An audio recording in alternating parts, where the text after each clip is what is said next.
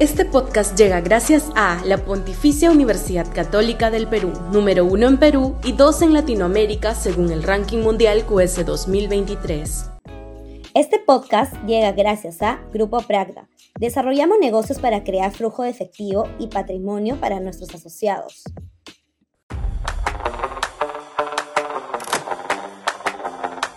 Ya se tomarán las avenidas. Es cuestión de tiempo para que la ciudadanía, harta de los estropicios de nuestra clase política, tanto del Ejecutivo como del Congreso, asfixiada por la crisis económica, sofocada por la incontrolable inseguridad ciudadana, testigo del colapso moral de las principales instituciones, horrorizada por la corrupción rampante en prácticamente todas las entidades estatales, rompa su inercia y decida salir a protestar. Ya lo ha hecho antes, cuando ciertos hechos detonaron su indignación. Los casos más recientes fueron las protestas de diciembre y enero últimos, la marcha espontánea por la imposición de un toque de queda absurdo, la reacción por la asunción de mando del inefable Manuel Merino, solo para citar las últimas acontecidas. En el Perú no hay costumbre de movilizaciones, no hay antecedentes de que dos millones de personas salgan a las calles a protestar como ocurrió en 2019 en Chile o como sucede permanentemente en Argentina.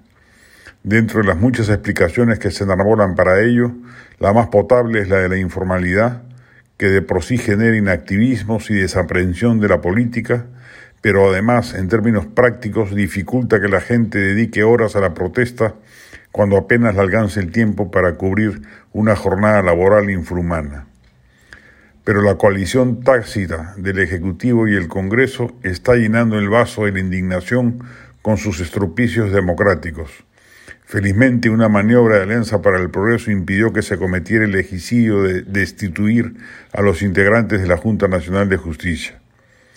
La semana que culmina se destruyó la reforma política se continuó desbaratando la mejor reforma de las últimas décadas, la universitaria, se favoreció a las mafias al acotar el mecanismo de la colaboración eficaz, se atendió intereses delictivos como los de los explotadores ilegales de los bosques, y todo ello con el silencio cómplice de un ejecutivo rehén de la coalición gobernante en el legislativo.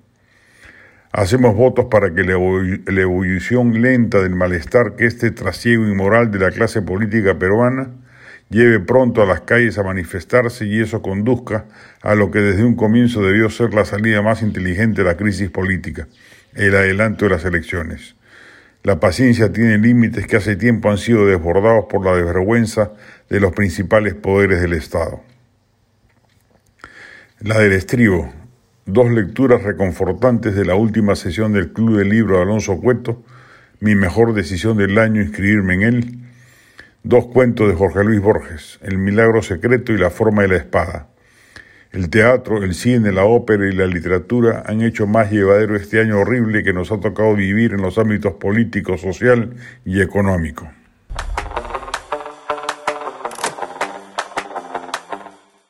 Este podcast llega gracias a la Pontificia Universidad Católica del Perú, número uno en Perú y dos en Latinoamérica según el ranking mundial QS 2023.